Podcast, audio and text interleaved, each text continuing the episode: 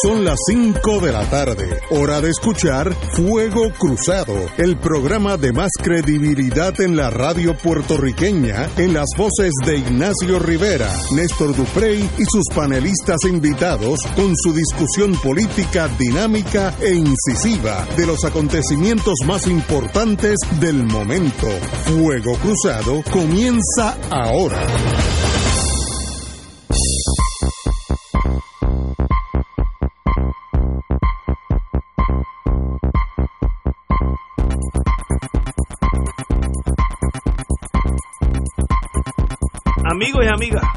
Hoy es martes, para mí es como si fuera ya jueves, porque llevamos como tres o cuatro días aquí en esta crisis gubernamental de Puerto Rico. Hoy? hoy es para mí martes, pero yo creo que ya es de jueves para viernes. No, no, pero es martes. Es martes. Sí. Eh, el jueves es el gran jurado. No, no, hoy hubo. Ah, ah, los especiales son antes, pero no, pero hoy hubo uno. No, pero no digas eso. De energía, pues es que no es que, me, no, que no digas que eso es noticia ya, está no, en el no diga- vocero. no diga eso, que me Hubo un pongo- gran jurado sobre energía eléctrica. No, que me pongo y allá fueron unos funcionarios de la Autoridad de Energía Eléctrica. Pero hoy- Uno ejecu- pero déjame darle ese No lado, diga eso es que me pongo el día para que la gente se prepare. No, no diga Y eso. hubo una gente de Cobra que fueron a testificar. Mira, allí. muchacho, cobras. Sí, Hoy, hoy, era eso. Esta mañana yo pude contactar telefónicamente a- Saludos a Marilu. al está compañero, aquí, la compañera María Luz Guzmán que está aquí. compañera, muy buena. Saludos, Marilu. Un placer, Oye, como Excusado, que es que él está, mira, de martes no, a jueves, él está tenso. No Hasta el jueves él va a descansar como el Mira, viernes por la si mañana. Pero yo- mira, tan- está, No, no este, puede. sonro- está, ¿cómo Sí. se llama? Está tostado por el Está sol. tostado No, no, a la estuve ayer completo Sí. Y no fue y no fue la idea mía, fue de mi esposa que me dijo a las Muy seis y media, levántate que vamos para ya allá. te llevo. Esa es tu como- brújula. no, sí, la brújula. Y, oye, y le agradecí que fui porque disfruté mucho y aprendí mucho del nuevo Puerto Rico. Amén. Lo vi allí con mis ojos. Hoy yo estaba en la radio, en la mañana, oyendo la radio, como siempre hago, y oí el análisis de Aníbal Acevedo Vila, que es, como siempre lo oigo todas las mañanas, es extraordinariamente Radio certero. Isla. Radio Isla, nuestro pasado alma mater. Y hoy, dado mi, mi sistema de, de, ¿cómo se llama? Sopina, eh, ¿cómo se llama eso en español? De, no, de... Orden de mostrar causa. Orden de mostrar casa, lo traje aquí, así Oye, que está aquí. ellos, eso, hablando de Supina, hoy emitieron unos de, No diga eso. del no, chat no, no de, diga. de- Tenemos aquí Aníbal Acevedo Vilá, gobernador de Puerto Rico en el pasado. Qué privilegio para nosotros que estés aquí con nosotros. Un placer estar, estar con, con ustedes tres y con su fiel radio audiencia. No sé qué fue lo que yo dije esta mañana que provocó, que ¿Qué provocó en medio del programa me enviaron una citación so pena de desacato a la cual tuve que acceder. Lo único que pude negociar fue el tiempo. El tiempo. Pero dime lo que dijiste esta mañana en términos generales. ¿Cómo tú ves este panorama que obviamente no es normal, para mí es aberrante, pero no quiero poner palabras. Dime cómo usted, su señoría, ex gobernador de Puerto Rico, cómo ve lo que está sucediendo en Puerto Rico en este momento. Bueno, de más está decir que, que estamos viviendo, sería una pergullada repetir, estamos viviendo un momento único en la historia, porque estamos viviendo un momento único en la historia de Puerto Rico en todos los sentidos. Eh, pues esa marcha de ayer, olvídate cuántas, los números que se den, ya no hay nadie que no reconozca que es la manifestación más masiva en la historia De- de- política de Puerto De Rico. eso no hay duda. Eh, hay quien dice que quizás cuando vino el Papa en 1984, pero aquello era una cosa que no era de una manifestación política, pero hay quien dice que había más gente que cuando el Papa. Yo no voy a entrar en esa discusión aquí.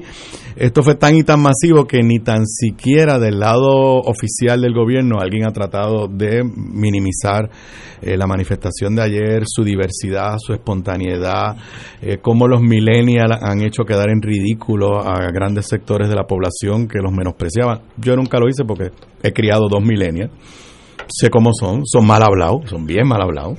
Este, pero, y, y viven pegados a la internet, no nos oyen estaciones AM, pero eh, son extremadamente abiertos en términos progresistas sociales, no son homofóbicos, este y no toleran los prejuicios y así que creo que, todo eso está dicho y la realidad es que esa generación nos ha sorprendido y ha hecho y ha hecho cosas que eh, la mayoría de nuestra generación tengo que tenemos que admitirlo quizás no se atrevió o no tuvo el empuje empuje para hacerlo. Ahora la gran interrogante es qué hacemos ahora o sea cómo logramos obviamente el país se está preparando para forzar un proceso de residenciamiento la palabra es forzar, porque no es que el liderato legislativo del PNP estaba entusiasta con este tema. Están medio tímidos. Yo, yo lo he dicho aquí, tímidos. Es simplemente que no le queda más remedio porque las circunstancias los están acorralando y las propias actitudes del gobernador. O sea, el gobernador cada vez que habla se, eh, se queda más solo. O sea, no hay no hay duda en cuanto a eso. Déjame Y- interrumpirte porque sí, me parece que está llegando eso algo por ahí. Está ¿no? llegando Ve- una noticia de última hora. Renunció. Ah, la acabo de ver también. Renuncia- Renuncia el secretario de la gobernación, Ricardo eh, Gerandi. Bueno, Gerandi. pues, pues tú me decías qué hacer y eso va, yo llevo tres días diciendo Se acabó. y, y le hablé a Ricardo Gerandi.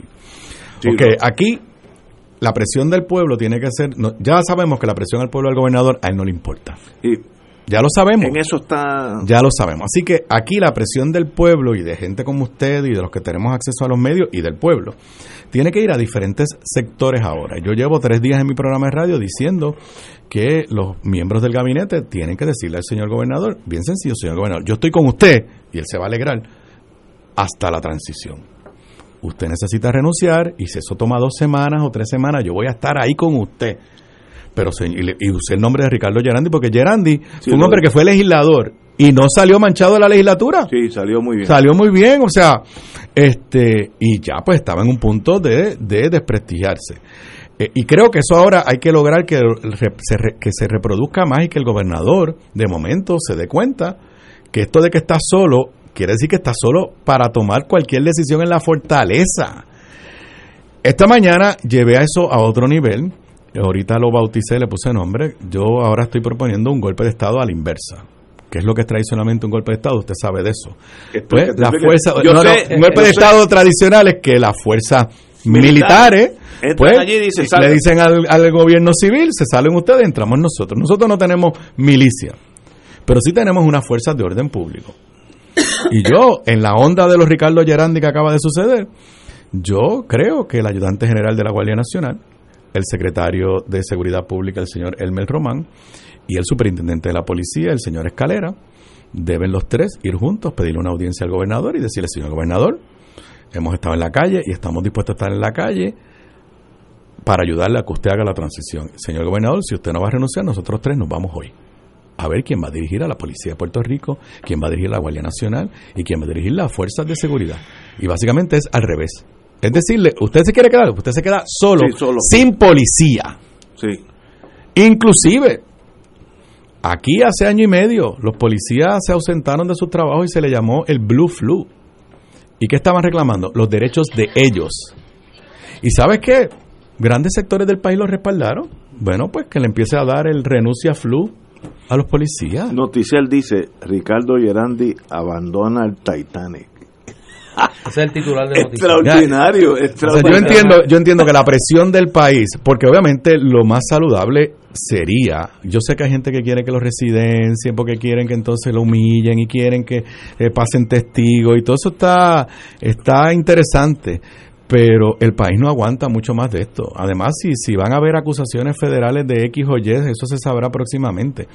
Yo creo que lo más saludable para el país es que el señor eh, gobernador, porque no le quede más remedio, no porque escuche al pueblo, sino porque se quedó solo de verdad pues renuncie, Pero- obviamente, y diga, voy a hacer una, una, una transición ordenada. La otra cosa que vuelvo y repito, yo no sé qué fue lo que dije esta mañana que provocó que me... Que yo te llamé. Pero la otra que yo he Pero dicho, vas por bien, ejemplo, vas bien, sigue. La otra que yo he dicho, mire, Wanda Vázquez. Si el gobernador renuncia hoy, Wanda Vázquez es gobernadora mañana. Pues si él renuncia hoy, está bien. No, no, no, no. Hay gente aterrada porque ella no está capacitada para ser gobernadora. Hay Y yo no creo que la estoy ofendiendo. O sea, nadie pensó que ella fuera a ser gobernadora. Y se cree que, que Tomás Rivera Chat no se atreve a echar hacia adelante el residenciamiento porque él, pues todos sabemos que no se lleva bien con ella. Correcto. Pues yo creo que Wanda Vázquez se puede cre- crecer para la historia. Ella puede hacer una declaración que diga si me tocara ser gobernadora porque el gobernador renunciase o porque bajo los procesos constitucionales fuera residenciado, yo me comprometo a ser una gobernadora de transición. Yo voy a estar dos semanas en la gobernación y voy a escoger un secretario de Estado o secretaria de Estado que sea de consenso y una vez se confirme ese secretario de Estado o secretaria de Estado, Yo yo renuncio y mire, se crecería ante el país. Esas son las cosas que tienen que hacer en este momento Gente valiente. gente valiente que, que sorprendan al gobernador y que eventualmente lo vayan eh, arrinconando. Eh, Gerandi no me sorprende, llevaba tres días que no decía nada públicamente. Y yo creo que el próximo es Se Maceira. Bueno, la salida de él Luego de la, luego de la comparecencia del Departamento Departamento, de. Justicia no había hablado. no había hablado. eh, son gente joven eh, eh, y, y la realidad es que, que uno ve el comportamiento del señor gobernador y ya uno se empieza a preguntar si, si tiene la estabilidad emocional y, y, y- psicológica. O sea, gobernar a Puerto Rico no es fácil, gobernar a Puerto Rico en épocas de crisis no es fácil, pero aguantar esto y, la, la, la desarticulación que hay alrededor de él, eh, ese desastre de esa entrevista de, de, No, no, de de- Fox. de Fox News que va a pasar a la ese, ese- esa entrevista la van a tener que pasar en escuelas de comunicación y en talleres de educación de campaña y política de ¿Qué no hacer? de qué no hacer en una en una entrevista cuando usted está en unos momentos en unos momentos de crisis en el día de hoy porque esto es a minutos no podemos menospreciar Zoraida Fonalleda. eh, Fonalleda ha salido o sea, No estamos solo hablando- Zoraida Fonalleda, eh, Noticel reporta un, como una comunicación de las empresas Fonalleda a sus empleados Wow. y al país, señalando que se une al país en el reclamo de que se resuelva esta situación lo más pronto posible. Bueno, habría que ver, a mí me gustaría saber cuánto perdió Plaza Las Américas ayer. Eh, con y ese cuánto cierre. va a seguir perdiendo ¿Cuánto porque va a seguir primero perdiendo? primero yo por amigos que están en el en el en el en negocios de, de, de venta me dicen que las ventas se están aguantando independientemente del paro porque la gente tiene la cabeza en otra cosa ahora mismo A mí me enviaron una fotografía el sábado pasado del estacionamiento de Plaza Las Américas y estaba prácticamente Mira. vacío. Estamos en verano, estamos en verano y mi hija ya se fue, este, la que vive en California, vino para estar de vacaciones y lo que hizo llegó y al otro día cogió los primeros gases lacrimógenos. Ayer estuvo marchando, pero pues nos fuimos de fin de semana y el domingo, el domingo yo estaba en la playa de Cerro Gordo, estamos en julio, la playa estaba vacía. La gente no está La playa estaba la gente vacía. no está por ahí. O sea, la playa estaba vacía. Y yo no tenía ninguna explicación porque esa playa en verano, todos los domingos, siempre está llena, que es difícil, difícil eh, caminar. Así que, eh, ¿qué es el otro ángulo? O sea, el efecto, hablaba yo del, del efecto psicológico sobre el señor gobernador, pero la ansiedad que esto está generando Pero en el, en el la país. gente no está durmiendo, o sea, la gente está amanecida porque no viendo las entienden, no, noticias. no entienden por qué él no hace, es más, hablándole aquí al estadista en esta mesa, o sea, se no se supone, no es la teoría de que lo que, lo- y ahora me incluyo yo, que lo que nos motiva a entrar en estas luchas es unos ideales, unas cosas que uno quisiera hacer. Estoy de acuerdo O sea, la presencia de Ricardo Rosselló Es cada minuto le hace un daño mayor a, cualquier posibilidad que No, hubiera tenido la, estadidad. Mortal, mortal. Y entonces la renuncia de la- la- el- el- el- lo de ayer del padre, desafiliándose del PNP, aparte de que demuestra que Pedro Rosselló siempre fue el mismo. Exacto. O sea, para, y, y digo, No ha cambiado mucho. para Pedro Rosselló, la agenda de Pedro Rosselló y ahora de Ricky, nunca ha sido ni el país ni la estadidad. Son ellos. Es la obsesión del poder de ellos y de utilizar el poder para El beneficio poder de unos pocos. poder. Y de, no, y para beneficio económico de unos pocos. Entonces, que Pedro Rosselló en esta circunstancia acabe de decidir que no es, que no es ni PNP. O sea, ¿dónde está el compromiso con el supuesto ideal y con la supuesta... Ah, eh, Pedro Rosselló en varios momentos ha estado a punto de destruir al PNP. Creo que en este momento el padre y el hijo están a punto de lograrlo. De destruir a ese instrumento que se llama Partido Nuevo Progresista. eh, porque inclusive en esta batalla que tiene que dar el hijo. Si el hijo decidió, pues yo voy a, a dar la batalla a ver si gano en el residenciamiento. O sea, si no aparecen los votos. ¿Qué lealtad va a tener un legislador del PNP en este momento con Ricky si el padre acaba de decir no soy PNP? Sí, sí, sí, eso- Ah. En todo este escenario uno dice, ¿por qué no renuncia? La gente me pregunta, ¿por qué no renuncia? Mi única contestación racional, la mía racional, es que él no renuncia porque él está irracional.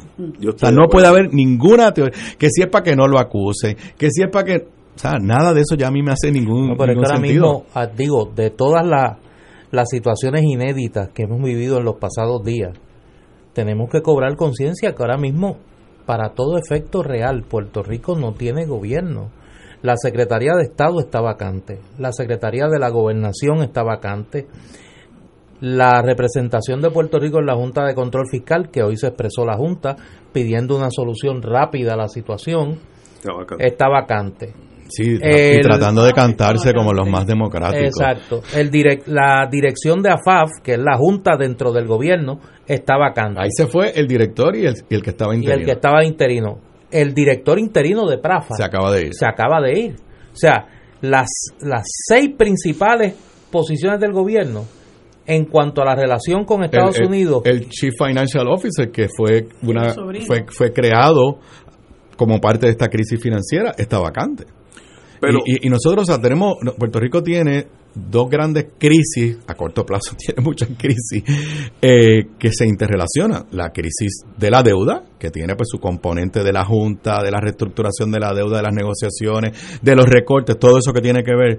Y la crisis con el gobierno de los Estados Unidos, que tiene un componente que tiene que ver con eso, tiene que ver con Mr. Trump y tiene que ver con algo que pues hemos discutido muchas veces, que hace tiempo pues Estados Unidos ha decidido desatender a Puerto Rico. Entonces tú tienes a- del lado nuestro a la agencia de Puerto Rico en Washington, PRAFA, descabezada, y Sí, a AFAF, descabezado. es colapso. O sea, Ahora, mi, y mi- fíjate, este jueves, hay- hoy- creo que o mañana, o esta semana, hay vista ante la jueza Taylor Swain. sí, Eso no Sí. se detiene. abogados, 24 y 25. ¿Y qué quiere decir los eso? Pues mañana y pasado, es correcto. ¿Qué quiere decir eso? Que en este momento esa junta que acaba de escribir ese comunicado como si ellos fueran los portoestandartes de la democracia, porque es una ironía como ellos hablan ahí, pero que en este momento la junta y los bonistas, son los buenos. si- no, sienten que tienen mano libre, no, Sí. tienen mano libre a hacer lo que les dé la Y gana. lo van a hacer porque yo Porque no hay nadie, ni tan siquiera, porque en unos momentos el gobernador hizo unos aguajes de tratar de frenar a la Junta.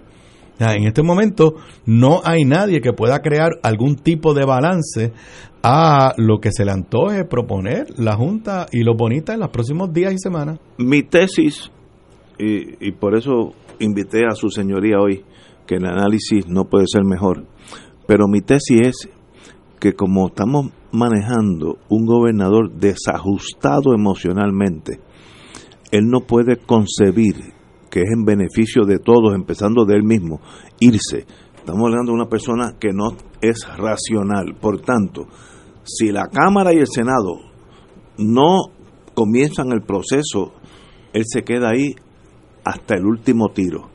Y usará la violencia contra el pueblo porque él, él presume, él asume, perdón, que él, él es correcto y todos nosotros estamos equivocados, que una, obviamente, una persona desbalanceada emocionalmente, y si hay que matar la mitad de Puerto Rico para que él se quede allí, él lo ve totalmente Pero es lógico. que yo creo, yo Eso creo que es lo que va a pasar. pero yo creo que es predecible que en las próximas horas vamos a ver muchas más yo renuncias creo que en sí. el gobierno. Yo creo que sí. Yo creo Eso que O sea, ayudaría. y se va a quedar Ricardo Rosselló solo. Y lo otro que tenemos que ver, y pues todos, todos estamos ahora eh, tratando de estudiar los temas de, de residenciamiento. Te tengo que admitir que en mi libro voy a tener que hacer una revisión porque yo no le dediqué ni un capítulo porque en en mi, en mi cabeza no cabía que Puerto Rico se iba a enfrentar a un proceso de residenciamiento. Este, pero... Pues eh, tener que revisar. sí. Que revisar el libro. pero Eh. pero eh, eh, la realidad la realidad es que el, el todo esto que están y voy a, a- a lo que quería decir. Los legisladores del PNP deben ya ponerse en la lista. Yo o sea esto es bien no ¿Estamos tienes- o no estamos? a favor del residenciamiento eso no quiere decir que ya estás votando. Pero tú te puedes tienes que decir yo entiendo que ya hay razón suficiente para iniciar el proceso y en el senado decir yo creo que con lo que yo he visto obviamente tiene que darse un due process. O sea el único caso que hay aquí es el caso de Nicolás Nogueras donde a él se le expulsó del Senado al amparo de la Constitución, pero la Constitución dice que tú puedes el Senado expulsa a los senadores, la Cámara expulsa a los representantes, pero tiene que ser bajo alguno de los criterios del residenciamiento. O sea, tú tienes que probar. Sí. Y a, a Nicolás Noguera se le dio un y el Tribunal Supremo acogió el caso y dijo no esto no es una revisión de una convicción. Lo único que nosotros vamos a mirar es si se cumplió con el mandato constitucional y concluyeron número uno no tienes que estar ni acusado ni convicto que es una de las mentiras que están diciendo.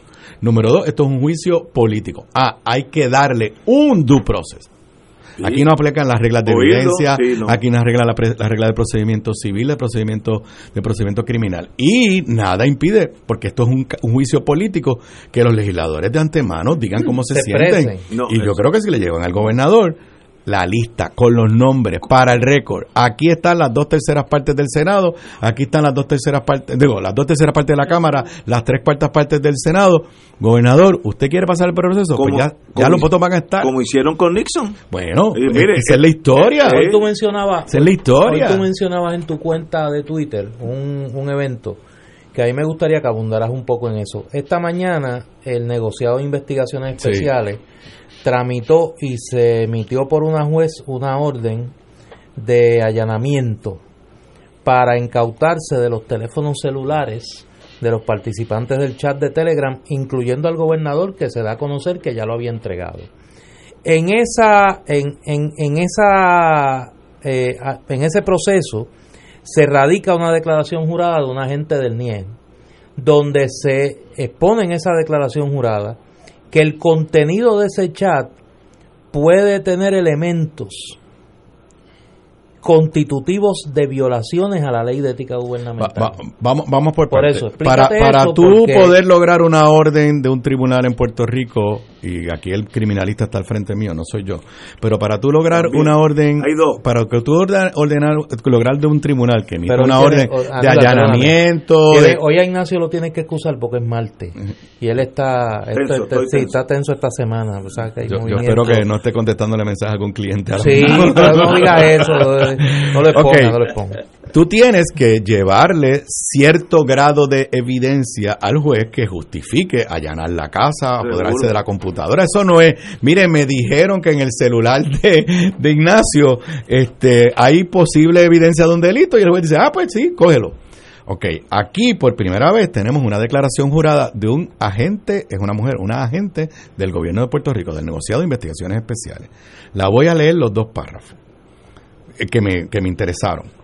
De la investigación que he realizado al momento, surge que parte de los integrantes del chat denominado WRF, que eso es War Room Fortaleza, de la aplicación Telegram eran funcionarios públicos, entre ellos Ricardo Arrosselló Nevares, gobernador de Puerto Rico, Ramón Rosario Cortés, secretario de Asuntos Públicos y Política Pública de enero de 2017 a, enero del- a diciembre del 2018, Alfonso Orona, eh, asesor legal Fortaleza hasta el 2 de febrero, eh, Luis eh, Rivera Marín, secretario de Estado, Raúl Maldonado Gautier, secretario de la Gobernación, principal oficial financiero público, Ramón Gerandi, subsecretario de la Gobernación desde el 31 de julio y desde finales de enero hasta el presente, secretario de la Gobernación, Cristian Sobrino, representante del gobierno ante la Junta de Supervisión Fiscal y hasta tal fecha de AFA.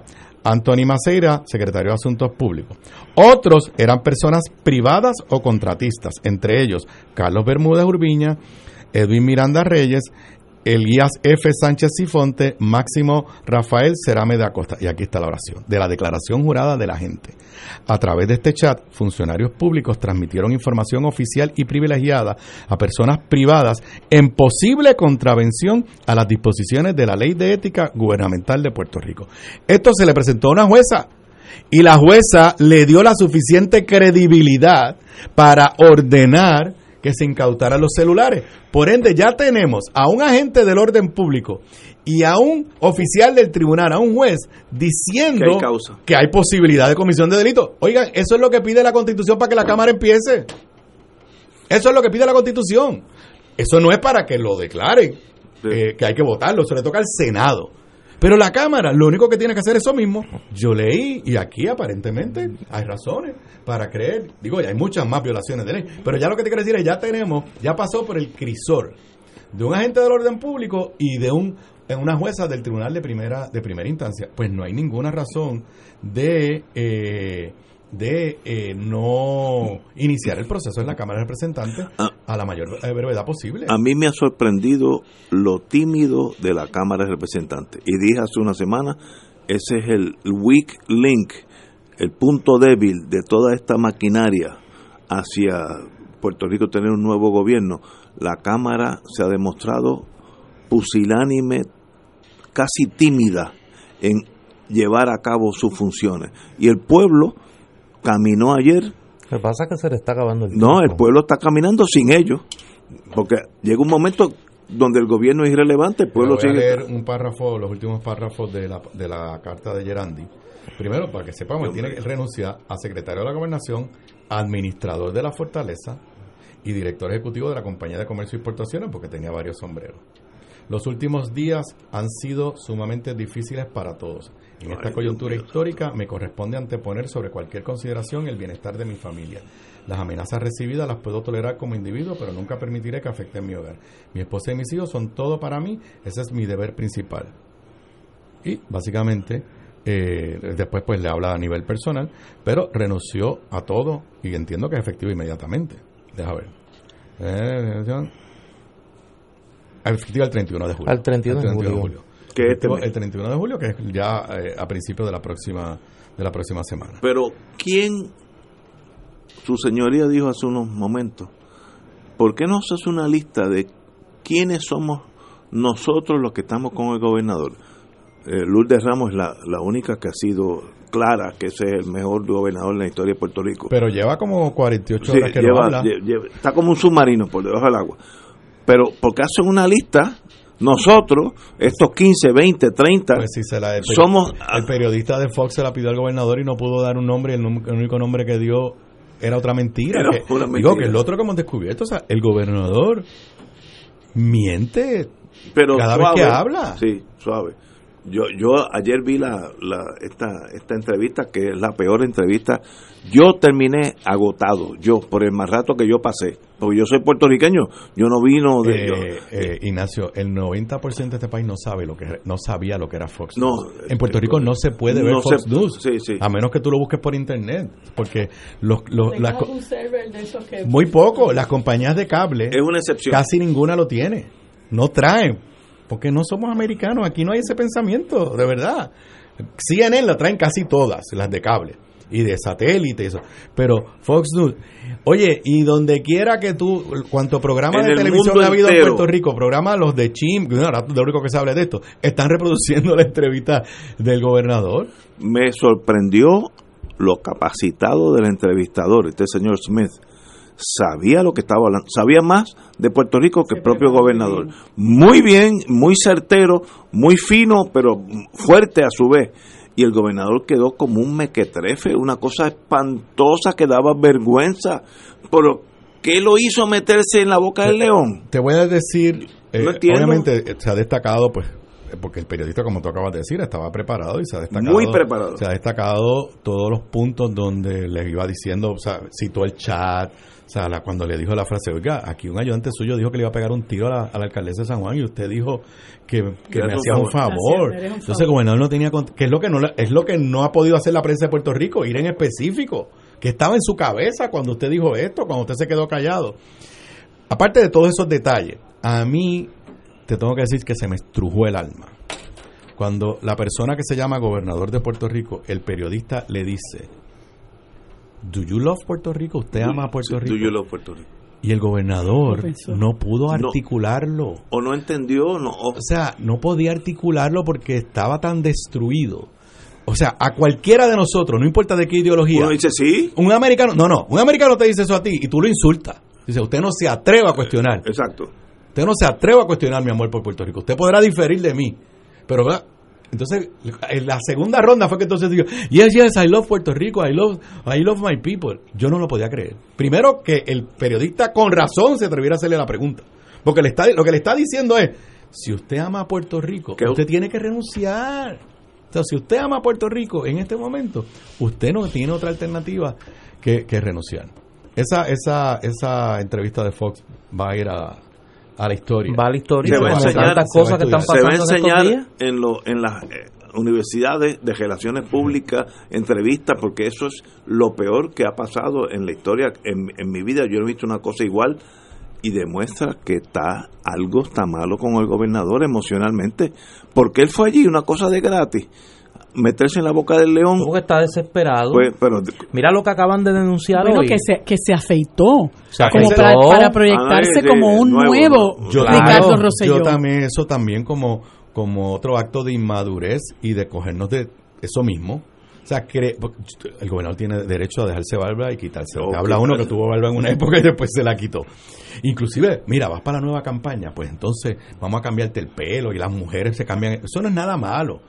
Pero usar la peor crisis de Puerto Rico para entonces salir sin barba como para tratar de decir a los puertorriqueños, Esto es este es el nuevo Ricky Rosselló el que pidió perdón, eso, es un- eso también es un insulto al país. Oye, O sea, y para y para colmar la copa, ayer nosotros en el programa reseñábamos en la tarde la visita de la primera dama que publicó en su cuenta de Twitter a, Un a un círculo de oración en un albergue de mujeres de maltratadas. violencia de género. Hoy sí. la red de albergues, por voz de su presidenta Vilmarí Rivera Sierra, señala que la primera dama violó el protocolo establecido para velar por la seguridad de mujeres y niños en estos albergues, primero al hacer la visita sin avisar y segundo publicar en sus cuentas en las redes sociales fotografías de las personas que estaban allí Y el nombre y la y ubicación el del nombre albergue. y la ubicación Que es un eh, error.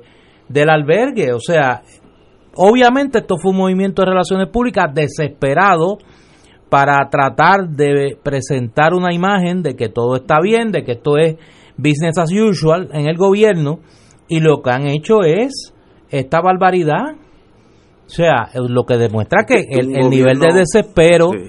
y de barco a la deriva de esta administración, o sea, ya llega a niveles preocupantes, ¿no? Y el mismo, el, mi- la misma señora que menciona Rivera, ella dice muy categóricamente que ellos reprueban, en otras palabras, que se utilice el trabajo que hacen los albergues con otros fines que no sea el de darle el Albergue. servicio a las víctimas a los sobrevivientes y a sus hijos. Como quien dice, nosotros no estamos aquí para que nos vengan a utilizar de propaganda, ¿no? Que fue algo que, que, que, que se, que se, que tenía sin duda el propósito de la visita.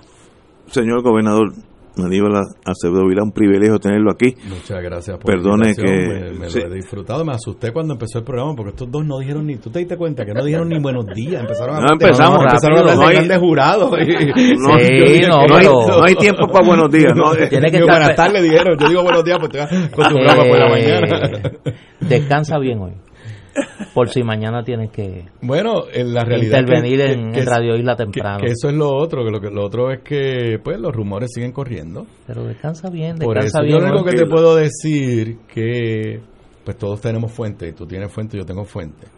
Y cuando yo le mandé a, un- que- a mi fuente, que no está en Puerto Rico, que había el gran jurado hoy de eh, energía eléctrica, mandé la noticia, lo Claro. Pues la reacción, mm, lo que me dio a entender, no me dijo nada, fueron unos emojis lo que me mandó Claro. es que aparentemente por lo menos esa persona que me ha validado en el pasado que pues el movimiento viene rápido. No, el Joker va a jugar pronto. Señores, señor, Muchas gracias. señor gobernador, gracias. qué bueno que estuvo aquí con nosotros. Vamos a una pausa, amigos. Esto es Fuego Cruzado por Radio Paz 810 AM.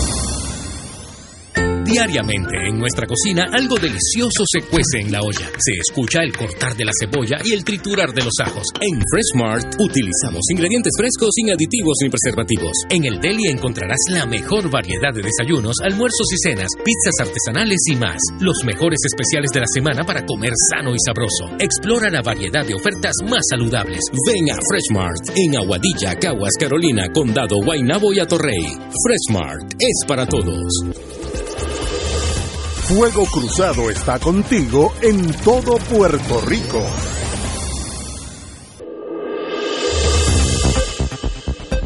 Y ahora continúa Fuego Cruzado.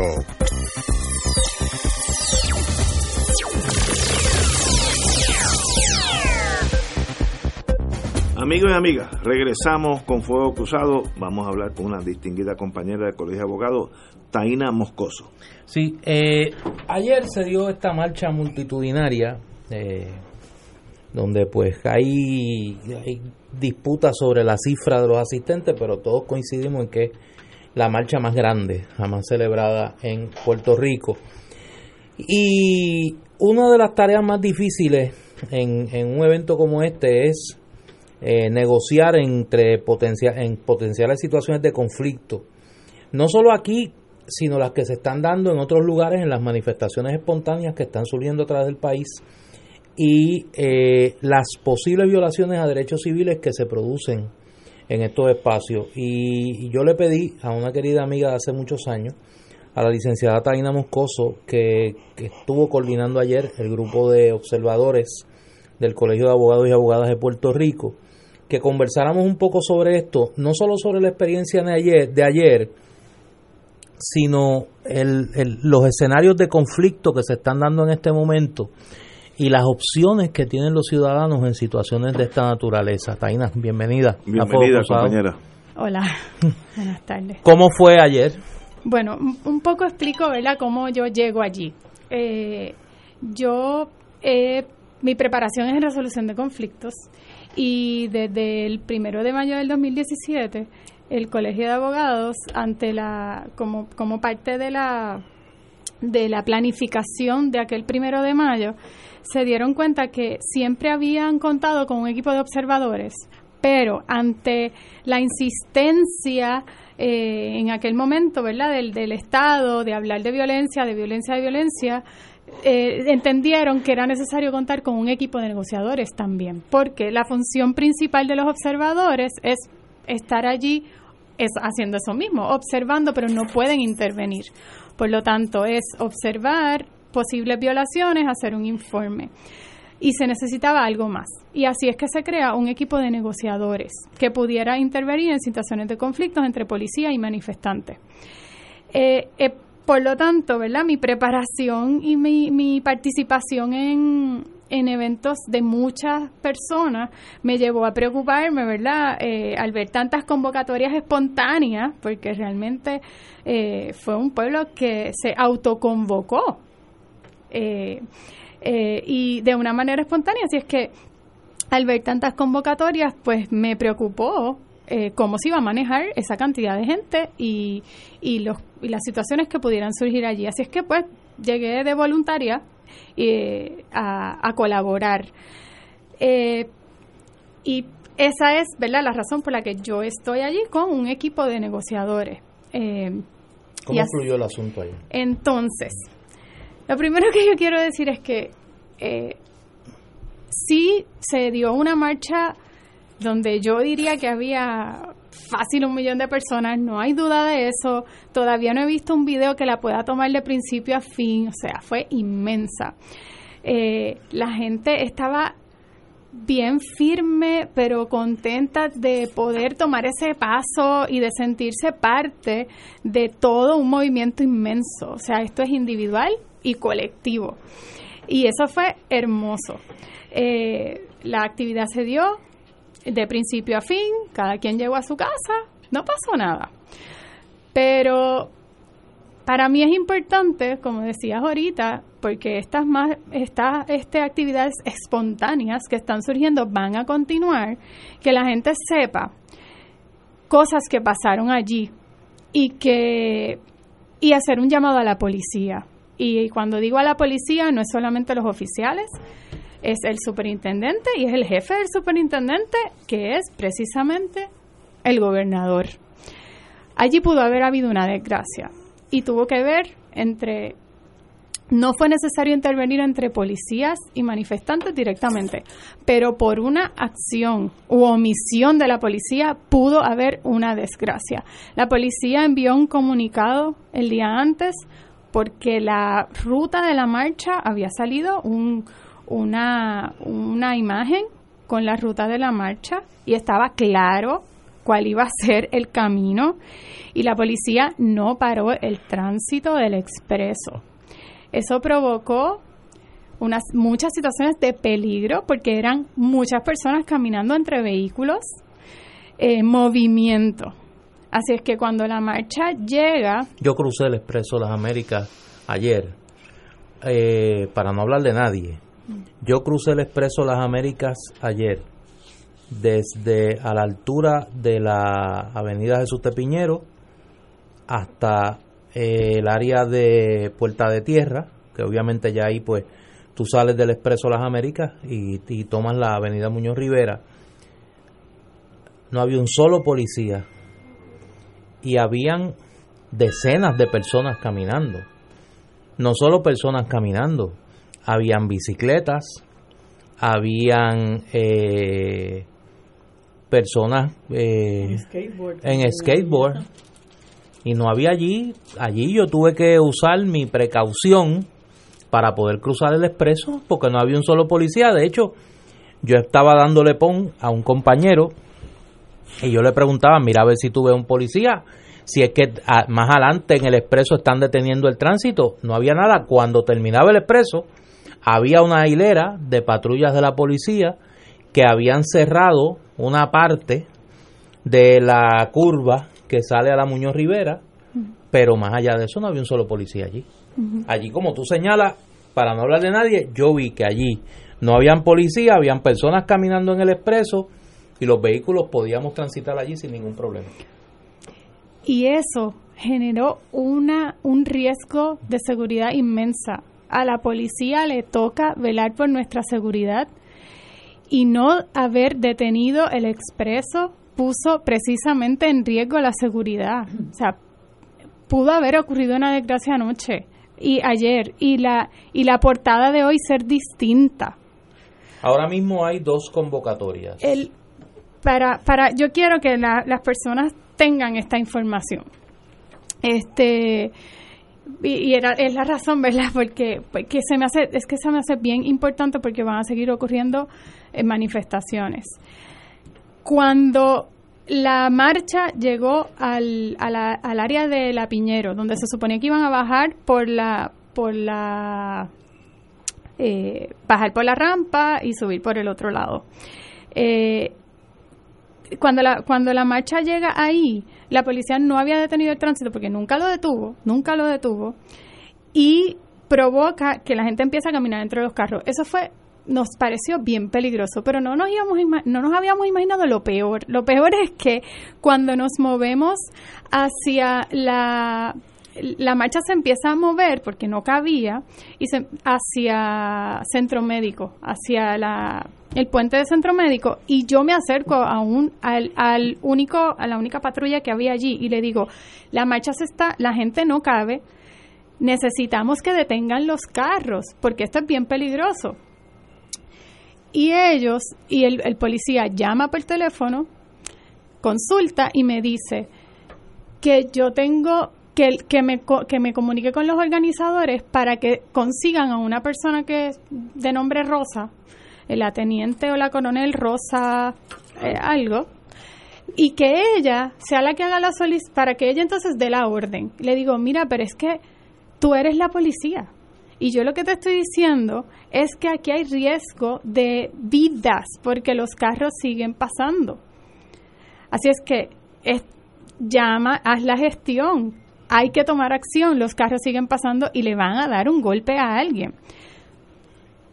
No va a hacer nada porque no tiene autorización y entonces nos toca a mí y a dos este y a otras dos personas que también estaban fungiendo como negociadores, movernos debajo del puente de Centro Médico, en la salida antes del puente de Centro Médico del Américo Miranda Américo Miranda.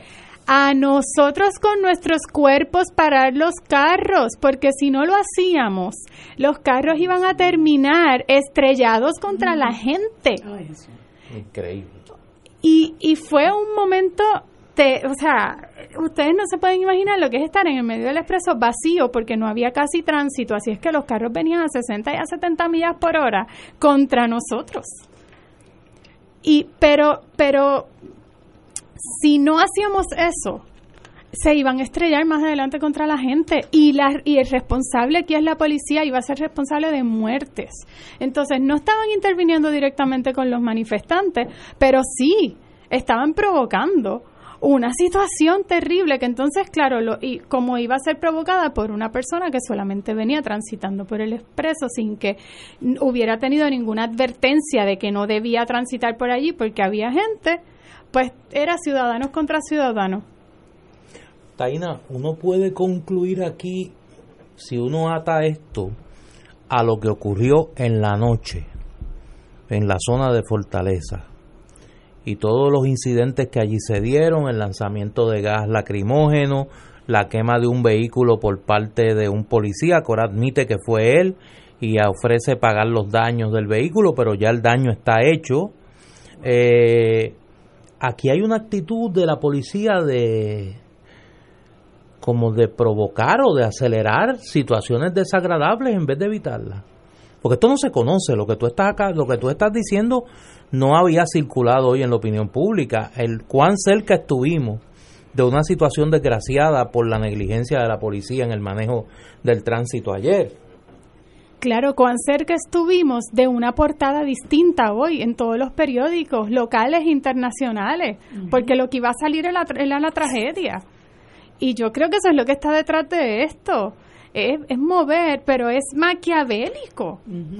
Por eso hay que denunciarlo. Bueno, incluso eh, esa, esa parte de prensa donde se reconoce que la policía es responsable de, de la, del fuego del vehículo en el viejo San Juan, eh, dice incluso que ellos, pues, quemamos el carro, pero vamos a seguir eh, tirando gases lacrimógenos. O sea, es un total desdén por la seguridad y la vida de la gente, ¿no? Este, y, es, y a eso quizás responde que esa experiencia que tuviste, donde se vio igual indiferencia. Pero además dicen que van a pagar los daños, pero el dinero con el que lo van a pagar son eh, sale de nosotros. el dinero de, de los contribuyentes. nosotros terminamos pagando los daños de algo que nos está poniendo en riesgo la vida. Yo estoy aquí porque es la vida de nosotros lo que están poniendo en riesgo. Y es y es el propio gobernador, porque sobre el superintendente está el gobernador, que es el comandante en jefe de la policía. O sea, su actitud está acercándonos cada vez más a una desgracia, y eso hay que decirlo. Así es. Te pregunto, de cara, se acaba de anunciar un paro nacional este jueves. para el jueves 25 de julio eh, desde tempranas horas de la mañana por René Pérez. por René Pérez residente en el área de la Milla de Oro. Eh, se está anunciando una segunda manifestación para el sábado en el Expreso Las Américas. El mismo lugar donde fue la de ayer. Eh, ¿Ustedes piensan hacer alguna gestión con la policía de Puerto Rico? Eh, ¿Se debe hacer? ¿Cuál va a ser la actitud de cara? Yo tengo un amigo, colega tuyo, que me escribe, colega de ustedes tres, abogado, que me escribe y me dice, mira, sencillamente no se puede contar con la policía para nada. La actitud de la policía es una actitud más que de evitar, de provocar una situación desgraciada. Lo hemos visto en la conducta en la calle Fortaleza y eso que tú denuncias es sencillamente espantoso. Así que algo habrá que hacer de cara a la... Mientras el gobernador no renuncie, habrá manifestaciones multitudinarias.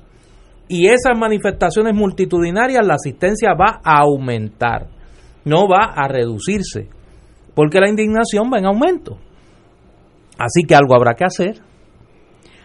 Bueno, yo no puedo hablar de otra. primero, no vengo aquí como organizadora. No, no, no, no eso lo digo yo. el, reclamo, el reclamo de que algo hay que hacer lo hago yo. Y mi llamado no es al superintendente Escalera, porque en cualquier país civilizado, Henry Escalera estaría despedido. Estaría despedido. Pero aquí hay un secretario de seguridad que le gusta andar por las redes, por, por los medios, haciendo de, de buen policía mientras Henry Escalera está violando derechos civiles y poniéndole hora de cese a la Constitución. Pues mira, el secretario de Seguridad tiene que actuar y tiene que, tiene que denunciar esta situación y al final del camino, todo esto se acaba con la renuncia del gobernador. Al final del camino, ese, esa es la salida para una situación como esta. Pero hay dos cosas. Una es que lo provoca porque no renuncia, pero además, cuando hablamos de la policía, no nos podemos quedar pensando en las personas que están allí directamente. Eh, frente a los manifestantes. Es que ellos tienen unos jefes y cada vez que uno trata de conversar, lo que dicen es que tienen que consultar y me consta que consultan porque siempre que yo he pedido algo, ellos llaman y la respuesta cuando terminan la llamada es de arriba no me dejan. Entonces, no es la policía pensando en las personas que están allí frente a los manifestantes, es que de arriba. La jerarquía, alta jerarquía, sí. Y de hecho los que dan órdenes de lanzar gases lacrimógenos eh, contra los manifestantes y que reparten, eh, eh, que, que, que limitan el horario de la gente para poderse manifestar y dicen tienen que desalojar, esta manifestación es ilegal, es gente que está siguiendo instrucciones de esa jerarquía de la policía, eh, que se arrestan personas incluso sin motivo fundado para después eh, tenerlos que que soltar, ¿no? Sin la erradicación de ningún cargo. O sea, es una serie de violaciones crasas a los derechos civiles de la gente eh, que, que, es importante que, que se sepa porque, bueno, hay, hay veces, yo estoy viendo que en ocasiones, pues, hay reporteros que, que como no están muy al tanto de la naturaleza de los derechos constitucionales y civiles que tiene la gente, piensan que la policía está actuando correctamente, pero es importante que tengan conocimiento de que todo esto es ilegal eh, y que la policía tiene, se supone que tenga un adiestramiento para el manejo de multitudes. Y tú no puedes perder, eh, primero tienes que tomar esas medidas de precaución y segundo, no puedes eh, permitir que se desaloje todo un espacio como son las calles del viejo San Juan, poniendo en riesgo la vida de residentes que incluso se, se quejan del daño que les ocasiona los gases lacrimógenos que ya indiscriminadamente están lanzando, como pasó ayer. Eh, yo creo que es importante que la ciudadanía esté al tanto de que estamos incurriendo en unas violaciones crasas a los derechos constitucionales y civiles de la gente con el solo propósito de defender la permanencia en el poder de una persona que ya está ilegítimamente ocupándolo. Yo creo que hay una situación muy seria. Lo que, lo que denuncia aquí la licenciada Taina Moscoso es algo muy serio. Además de lo que está ocurriendo en las noches. Ayer me escribe una persona y me dice que se estuvieron atendiendo eh, personas afectadas por los gases lacrimógenos hasta las 3 de la mañana. Y que no solo hubo personas afectadas con gases lacrimógenos, sino que hubo personas heridas con perdigones, heridas en las piernas, heridas en la cara. Yo hay una imagen rondando las redes sociales de un joven que tiene dos heridas de balas de perdigones en la cara, además del lanzamiento de balas de goma. Más aún, se ha señalado que no son solo policías los que están ofreciendo vigilancia en las noches. Y a mí me parece que ya es hora de exigirle a Henry Escalera explicación de muchas cosas que están ocurriendo. Uno puede entender, como este señor es el chaperón de Ricardo Rosselló, y lo está protegiendo como chaperón de Rosselló que es desde que Rosselló era un adolescente, que no tenga otra lealtad, no le importe la constitución, no le importen las leyes, es la lealtad al muchachito. Y yo creo que aquí hay otra gente, el secretario de Seguridad, el monitor de la policía, el monitor federal de la policía de Puerto Rico, el juez federal Gustavo Gelpi, que tiene en su sala la supervisión de la policía de Puerto Rico. Aquí se están violando todas las noches los derechos civiles. Aquí hay una policía que le ha puesto hora de cese a los derechos que cobijan a los ciudadanos bajo la Constitución. Que eso es ilegal. Que es ilegal de, su faz. Eso no es. Y la situación que se está denunciando, que ni tan siquiera presente, eh, le provean a los ciudadanos, a los que se manifiestan y a los que están guiando, la mínima protección y coordinación del tránsito en el ejercicio del derecho a expresión y asociación de los ciudadanos. Yo creo que aquí es llevar el régimen de Roselló a la frontera con el autoritarismo y es una situación dramáticamente seria para el país. Yo eh, mencionaron la reforma y el día antes de la marcha el juez El Pi mencionó a la eh, a través me parece que de un comunicado pero fue fue cubierto por varios medios una dirección electrónica para todas esas personas que se sintieran que sus derechos civiles habían sido violados por la policía que iniciaran querella. ¿Cuál es? Y yo quiero que la gente sepa que toda la gente que estuvo sobre el expreso, fueran un millón, fueran más, fueran menos, yo creo que las cifras sabemos que fueron muchas, muchas, muchas y podría estar por ahí. Todas y cada una de las personas que subió al expreso ayer a protestar, que hoy saben que gracias a la falta de acción de la policía, su vida estuvo en peligro, pueden iniciar una querella escribiendo a la dirección denuncia ciudadana arroba prd punto junto punto gov con v Repítelo, por favor. Denuncia ciudadana arroba PRD de Puerto Rico District US Courts corrido luego punto y gov con V.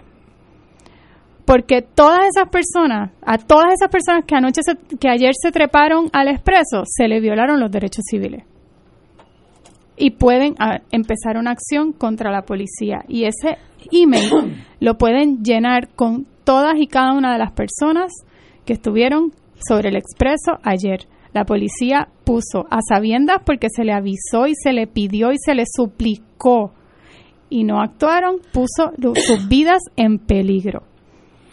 Taina Moscoso, un licenciada, un privilegio tenerla aquí con nosotros. Gracias. Contamos con usted en estos, en estos días o semanas de crisis gubernamental. Cuando usted necesite este foro, aquí lo tiene. Privilegio tenerla. Y voy a hacer un último Sí. 30 segundos para lo último que quiero mencionar. Todas estas este, manifestaciones espontáneas son parte, esto es como fuente una. Yo me siento súper feliz con todo lo que se está dado, dando y, y todas las manifestaciones son importantes, cuentan. Pero es, también tomen en cuenta cuando se hacen eh, invitaciones a eventos masivos, que esto requiere también coordinación y, y mucho, mucho trabajo eh, para que esto no termine, eh, no termine, ¿verdad? Como el Rosario de la Aurora y podamos continuar, continuar la lucha. Lo otro que quería decir es que las personas que pudieran tener fotos de, de situaciones que, que ocurrieron ayer o de ese incidente, porque nosotros estábamos parando carros, no podíamos ponernos a documentar lo que estaba pasando, pero sabemos que hubo un helicóptero y hubo una persona que tomó un live y se ve perfectamente lo que estaba pasando y el riesgo en el que estábamos que envíen este esa esa fotos o videos a, a un email que creamos que se llama marchadelpueblo@gmail.com y cualquier otra denuncia, ¿verdad? Que también la pueden hacer ahí y comunicarse. Taina, un privilegio tenerte aquí. Gracias. Taina Moscoso. Licenciada Taina Moscoso, compañera del eh, Colegio de Abogados. de los del grupo de negociadores del Colegio de Abogados y Abogadas de Puerto Rico. Vamos a una pausa, amigos. Fuego Cruzado está contigo en todo Puerto Rico.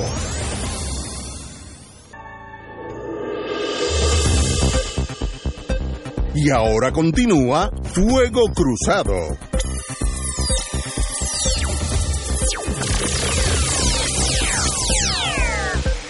Back in the US of A, compañeros. Oye, me envían aquí, como esto es una insurrección ciudadana espontánea, me envían aquí eh, residentes de Dorado, y la voy a leer. Dorado, nos vemos hoy a las 6 de la tarde, plena compresión. Me gusta. Manifestación por los tuyos, en la carretera de los hoteles, al lado del puente del Dorado Beach. Ricky renuncia. Esto es hoy, ahora a las 6 de la tarde, plena compresión, una manifestación por los tuyos en la carretera de los hoteles al lado del puente del Dorado Beach. Y también, ahora mismo, en Bayamón, en Bayamón City, hay una protesta. Eh, creo que es cerca de la alcaldía. Sí, cerca de la alcaldía, que se ve los visuales. Cerca de la alcaldía de Bayamón hay, hay una protesta. Oye, y el, el amigo y rapero puertorriqueño René Pérez, Bueno, conocido eh, calle 13. No, residente. como residente, residente. convocó al pueblo, que somos todos nosotros, a un segundo paro nacional El jueves. a celebrar este jueves, pasado mañana, en la Milla de Oro, desde las 9 de la mañana, qué bueno, en la Milla de Oro, allí con los muchachos banqueros y todas esas cosas. Los veo allá. Que están, están con el pueblo. Sí, lo, eh, eh, correcto. Cuando la banca, Cuando cuando la banca fue y los Fonalleda, el gran capital, está pidiéndole al gobernador que renuncie. Los veo allá. Nosotros no vamos a esperar por el residenciamiento porque eso lo está haciendo el mismo gobierno. Eso es el jueves, el jueves. Mañana no, es el jueves. Los veo allá. Sí, mañana jueves. Eh, Mañana no es jueves. Pasado mañana. Mañana es miércoles. Nueve, mañana jueves a las 9 de la mañana en la Milla de Oro. Mañana es jueves después del a martes. residentes, los veo allá. Nosotros no vamos a esperar por el residenciamiento porque eso lo está haciendo el mismo gobierno y nosotros no creemos en el gobierno. Todos los boricuas no nos vamos a quitar, somos más, expresó René Pérez, residente. Que Eso es el jueves, a- a- an- el an- 25. Ante mis ojos ha crecido un Que líder. por cierto, muy sensatamente han cancelado la celebración de la colonia el jueves que viene en Arroyo. Oye, Tú ibas para Este, allá, tú ibas para allá. Yo iba a ir para allá. O sea, tú este, siempre para protestas, que tú vas a la protesta. Sí, yo protesto. Marilu, el mundo lleva que siempre la una colonia, protesta. La colonia no se celebra, la, la colonia se combate. Y yo siempre quiero llevar ese mensaje con mis compañeros del MUS, porque yo creo que mucha gente en el Partido Popular tiene que salir de ese marasmo. Entonces, ¿cómo es posible que a estas alturas, eh, donde ha hecho crisis precisamente el ELA, este, a estos niveles que estamos viviendo, haya gente que se le ocurra celebrar eso? No, no, eso es un clásico, un clásico. Y entonces pues uno no se puede quedar de brazos cruzados y yo la verdad que decía, caramba, qué anticlimático es esta gente y uno que tener que tirarse para allá a, a hacerle la protesta y si por acá este se está dando algo interesante cuando afortunadamente sale la- el anuncio de- del alcalde Joe Román cancelándolo y lo felicito porque me parece que es muy sensato y espero que, que no haya ninguna celebración de Lela, por favor, o sea, este estén a la altura de los tiempos. Pero, ¿qué van a celebrar? Bueno, las declaraciones que dio él ¿Qué- junto qué con van a celebrar? junto con no recuerdo qué otro alcalde fue que habló. Bueno, inicialmente lo que a lo que recurren es a la Constitución, ¿no? Y que la Constitución es la que nos ha dado esto y lo otro, los derechos que tenemos. Realmente pues un discurso ahí que que, que es traído por los pelos porque la realidad es que si bien nosotros tenemos una constitución, lo cierto es que es una constitución que se aprobó porque los americanos nos dieron permiso y es una constitución mutilada porque la, la, la mejor sección de todas, donde se garantizaban eh, una serie de derechos precisamente a servicios esenciales del pueblo, los estadounidenses, el Congreso la eliminó. Y después de lo que hemos estado viviendo, después de Pueblo versus Sánchez Valle, de la aprobación de la ley promesa, de la imposición de la Junta de Control Fiscal, que, le ha mm, demostrado a todos los que defienden el ELA que bajo el ELA es que se ha permitido este, este estado de cosas y que estamos sufriendo ahora mismo un gobierno paralelo con el que prácticamente no podemos hacer nada, que es la Junta de Control Fiscal y esa aprobación de la ley promesa, pues viene como consecuencia de que nosotros somos un régimen colonial burdo ya- ¿no? Eh, pues yo creo que tras todas esas cosas y a pesar de que hay algunos happy colonials eh, que, que, pues lamentablemente no han podido salir de ese letargo y quieren disque levantar el ELA, yo creo que todo, todo buen popular eh, que está viviendo lo que está viviendo el país y que sabe que muchas cosas que vivimos las vivimos precisamente porque nosotros no tenemos los poderes para encaminar nuestro desarrollo económico Pero eso, ¿verdad? Para, para unirnos al coro de, al coro de, del resto de las naciones libres del mundo y nosotros poder eh, eh, Pero mira, Marilu, trabajar en conjunto con esa comunidad. Pues mira, en este momento estamos, eh, el barco está haciendo agua no solamente por Ricky Rosselló, está haciendo agua porque realmente la colonia no da más. déjame, déjame bajarte dos para que estés más tranquila. y no te dejes cucar de este hombre, que es que él está nervioso, él está tratando de echar, él está tratando de echar el nerviosismo para adelante, el Joker No, lo él no tiene. me cuca, él me da cancha. Mira, el Joker lo tiene loco. Él sabe que el Joker está, mira, repartiendo las cartas. Ahora mismo está repartiendo las cartas y va a jugar ya mismo. Y eso lo tiene nervioso. Pero habrá mira, justicia, habrá justicia. el Joker va a jugar. El Joker va a jugar y va a destrancar el juego. Porque con esa carta se destranca el juego. Pero en lo que lo destranca, a mí me dicen que quienes están empujando eso son, fíjate que los nostálgicos se han reducido a dos familias. Una de Cuamo y una de Ponce. Eh, eh, eh, ese quiste está en el, en el sur. eh, enquistado ahí en el sur. No, yo no, eso lo dijiste tú. Yo dije que era una familia de Cuamo y una de Ponce. Y Ponce es- Y tú le pones, tú le pones nombre, tú le Bueno, pones pero nombre. También hay uno que, que dice que nació en Trujillo Alto, que se que se sentó en el balcón el otro día en una en una Ah, el jíbaro de que quebradilla, que una- jíbaro de quebradilla. pero ¿sí? que ahora tiene muy Sí, una sí, buena sí. casa, muy Ay, buena Dios. casa en en, en Santurce. Oye, qué cosa.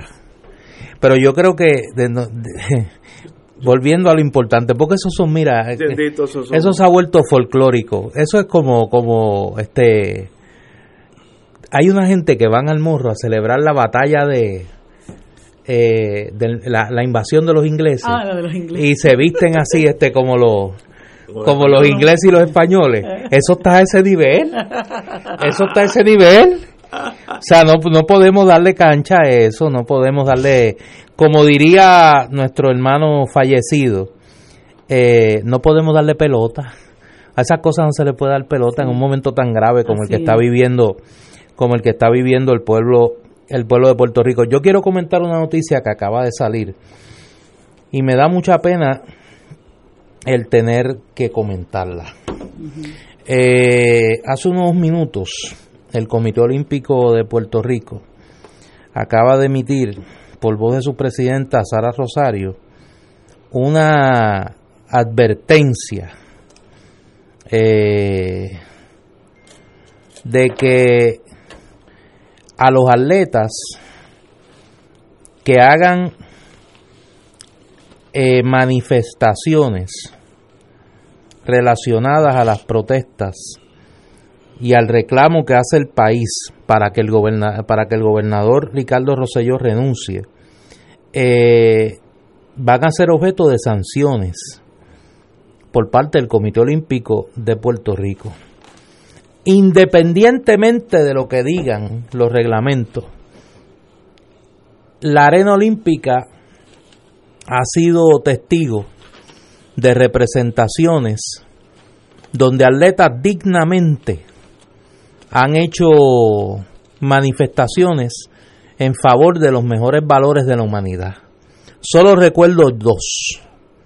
A Jesse Owen en los Juegos Olímpicos de 1936 y al grupo de atletas negros norteamericanos en las Olimpiadas de México de 1968.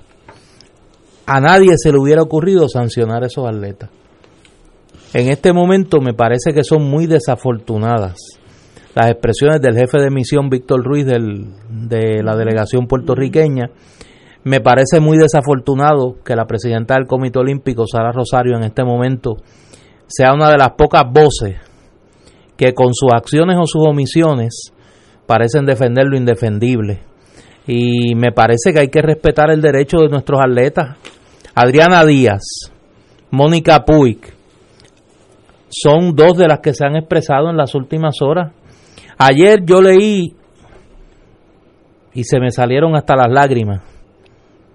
Una de las manifestaciones más claras que ha hecho puertorriqueño alguno solicitándole la renuncia a Ricardo Rosselló. Y fue una carta que envió Flor Meléndez. Flor Meléndez, pasado entrenador de nuestro equipo nacional de baloncesto. Y me parece eh, que es algo inaudito. Me escribe un amigo y me recuerda que esta semana la NFL le quitó la sanción a los que estaban protestando Los contra los que se arrodillaban cuando tocaban el himno de los Estados Unidos en protesta contra el presidente Trump. O sea, es tan absurdo el asunto que es una pena que uno tenga que sacar tiempo para discutirlo. Yo espero que en las próximas horas el Comité Olímpico rectifique una posición tan absurda como esta. Es increíble. Señores, son las seis y No le pueden tapar la boca a los atletas. Es que es imposible, para empezar, no, No, es, no es posible. posible. Vamos a una pausa, amigos. Fuego Cruzado está contigo en todo Puerto Rico.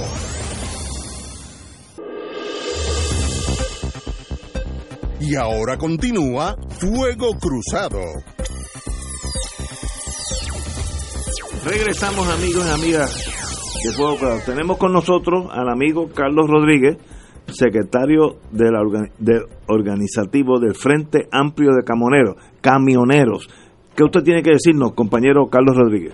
Buenas tardes, Ignacio. Néstor, Marilu y todos los que nos sintonizan.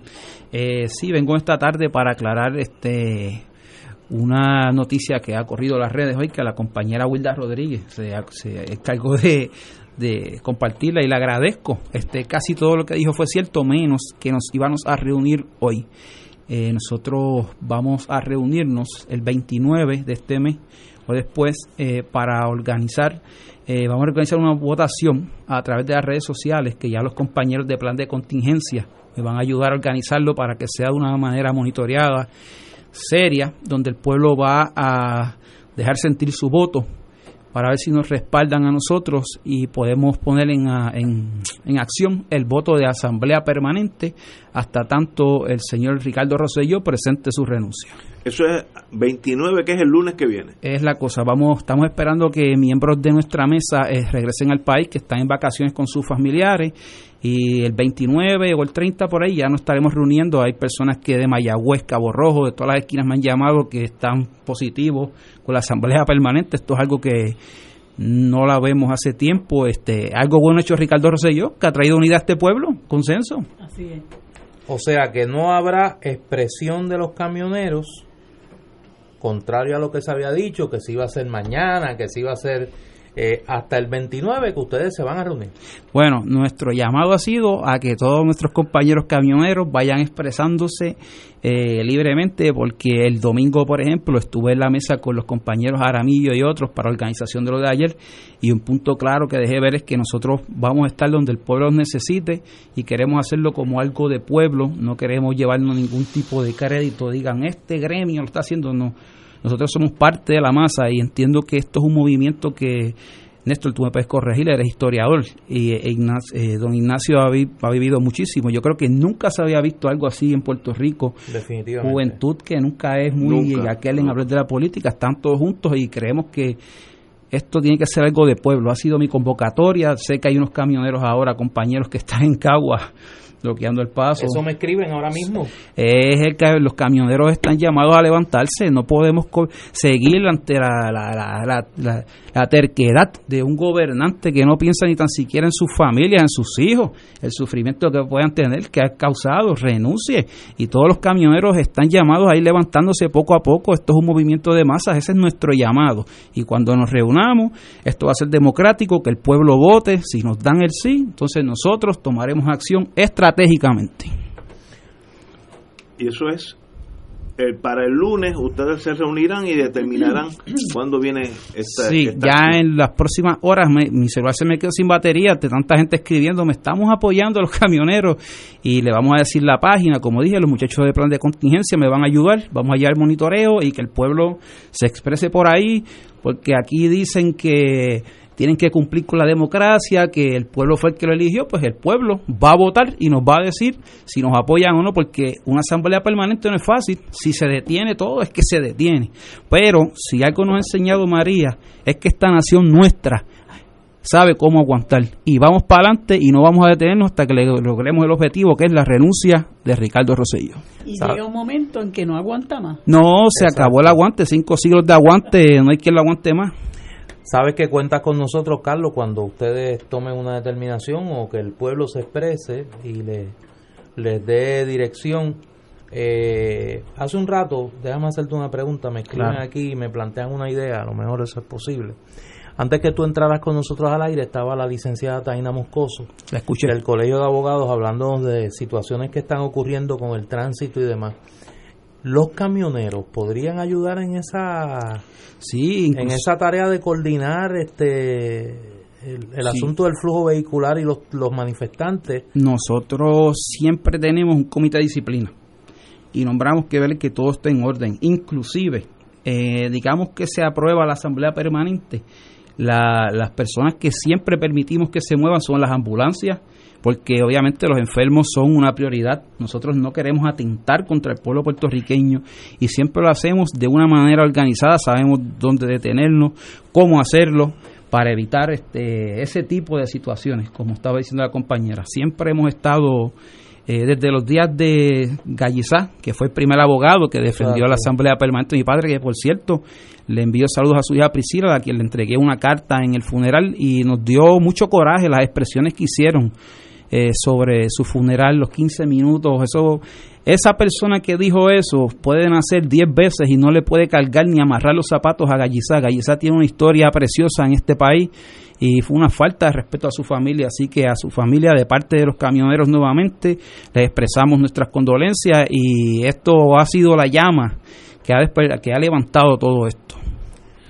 Pues, Carlos, gracias. Carlos, gracias un privilegio Gracias tenerte aquí y nos mantiene nos mantiene informados el lunes, pase lo que pase con usted. Sí, sí, pronto tendrán noticias y esto el pueblo hablará y nosotros tendremos que obedecer. Pues un privilegio tenerte con nosotros. Y desde Gracias, aquí hermano. un saludo a ese luchador por lo mejor de este pueblo, por los trabajadores y líder histórico de los camioneros en Puerto Rico, a Víctor Rodríguez. Gracias, Un gracias. abrazo desde acá. Un privilegio tenerte aquí. Continuamos, amigos. El ex juez Rafael Ramos Sáenz se declaró culpable Ese, hoy. ese es Rafa Comay. Ra- ese, Rafa Comay. Rafa Comay. se declaró culpable de 18 cargos que pesaban en su contra relacionados con aquel tajureo del WhatsApp en la sala 305 de Oye, la ¿qué, Guadilla. era- qué- qué fue eso? Eh, Recuérdale a la gente qué fue el por qué, de qué, por qué él está Pero- acusado. pero usted es el historiador. eh, no, no, pero recuérdaselo tú. Fue que En estas horas es bueno recordar para las esos detalles. Para las elecciones ante- anteriores, Las la- del las 2016. pasadas, pues el juez, que era un juez al fin, pues examinador de, de los problemas Sí. que había en esa zona, Juez pues, municipal. estaba en tajureo, es la Sí. palabra, con los muchachos. Conspirando. Conspirando Sí. para Con personas de qué campaña. Era una campaña Sí, ¿verdad? de la campaña de Rosselló. de Ricardo Rosselló, Sí, ¿verdad? Y, y este señor, bendito, Sí. el más infeliz de todo ese monche, de todo ese monche, el, el menos culpable, este es el que se queda con la soga mojada, por no decir otra cosa. ¿Quién estaba? ¿Tú te acuerdas quién estaban en ese chat de WhatsApp? Estaban todos los que, los, Sí. todos los del, los que surgieron De la campaña. de la campaña, Sí. este, ¿Tú recuerdas si alguno de ellos fue acusado de algo? nada hasta ahora. Al único que acusaron fue a este, Al ¿verdad? pobre infeliz de Sí, a Rafa Comay. eh, ¿cómo se llama él? Eh, Rafael Rafa- Rafael Sáenz. Ramos Sáenz. Sáenz. Conocido en su círculo como Rafa Comay.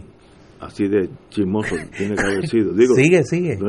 Pero ya se declaró culpable, digo, va a ser de, va- estoy seguro que tendrá de privilegio de probatoria, pero una pena que este señor, por su inocencia, paréntesis, ignorancia, paréntesis, fanatismo político, arruinó su vida entera por ayudar a alguien que no lo conocen. Por Lambón. Como Este dice Jay Fonseca. sí, por lambón, es una palabra buena de Jay. Por Lambón. Eh, Jay le dice el juez Lambón. Y ninguno de estos señores le va a dar ni un cigarrillo usado, porque eh, la política es así. Una vez que tú caes, nadie te conoce.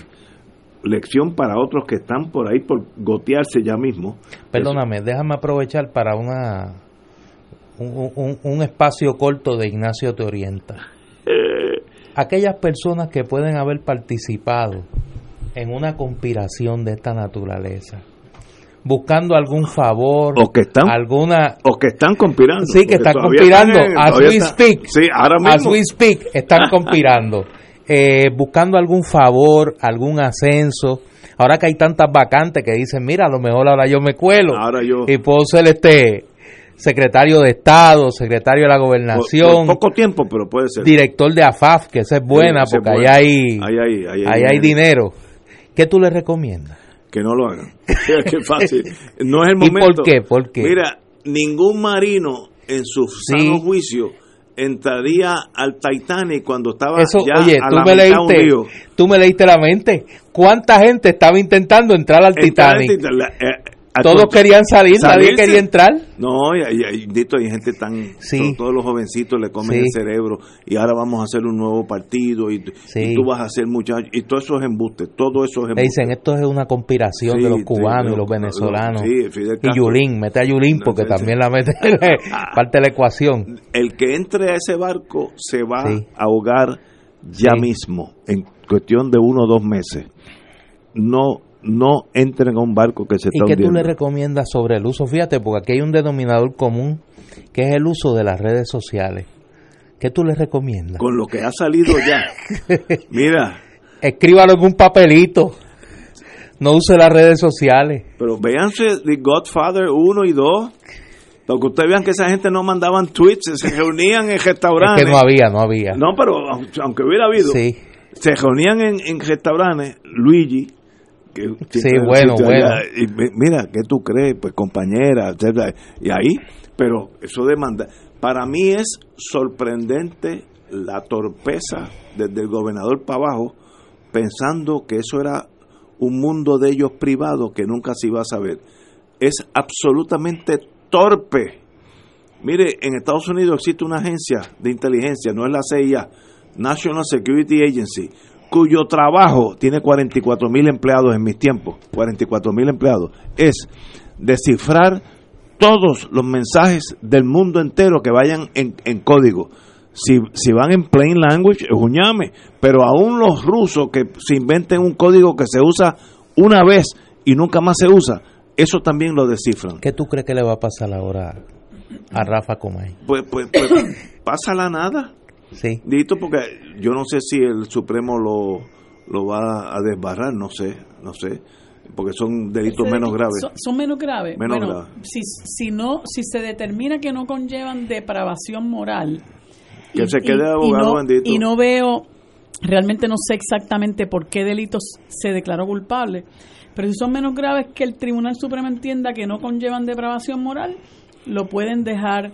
Le pueden eh, dar un, un warning, como dice, ten, sí. ten cuidado la Y próxima de vez. hecho, yo conozco de casos, por cierto, muy graves, de personas que han eh, sido convictas por delitos graves de ocasionar muertes. Me refiero a Tránsito. ex policías que luego se hicieron abogados y tras cumplir su condena Wow. solicitaron una reinstalación y se les concedió. O sea, yo he visto Muy bien. Que, que este le paran los pelos a uno.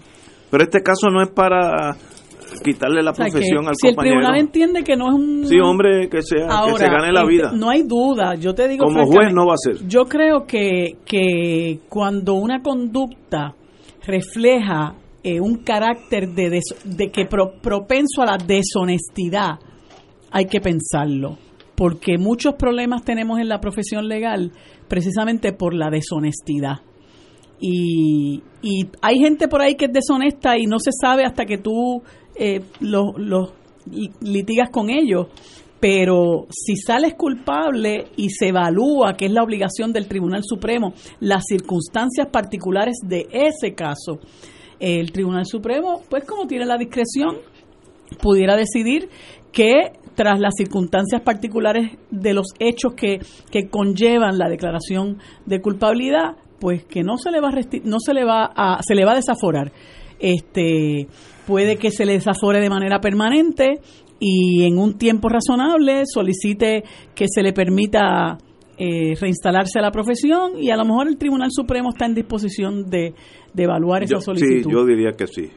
Eh, señores, tenemos que ir a una pausa y regresamos with Crossfire.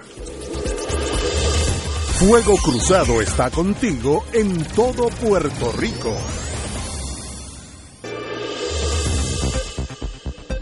Y ahora continúa Fuego Cruzado.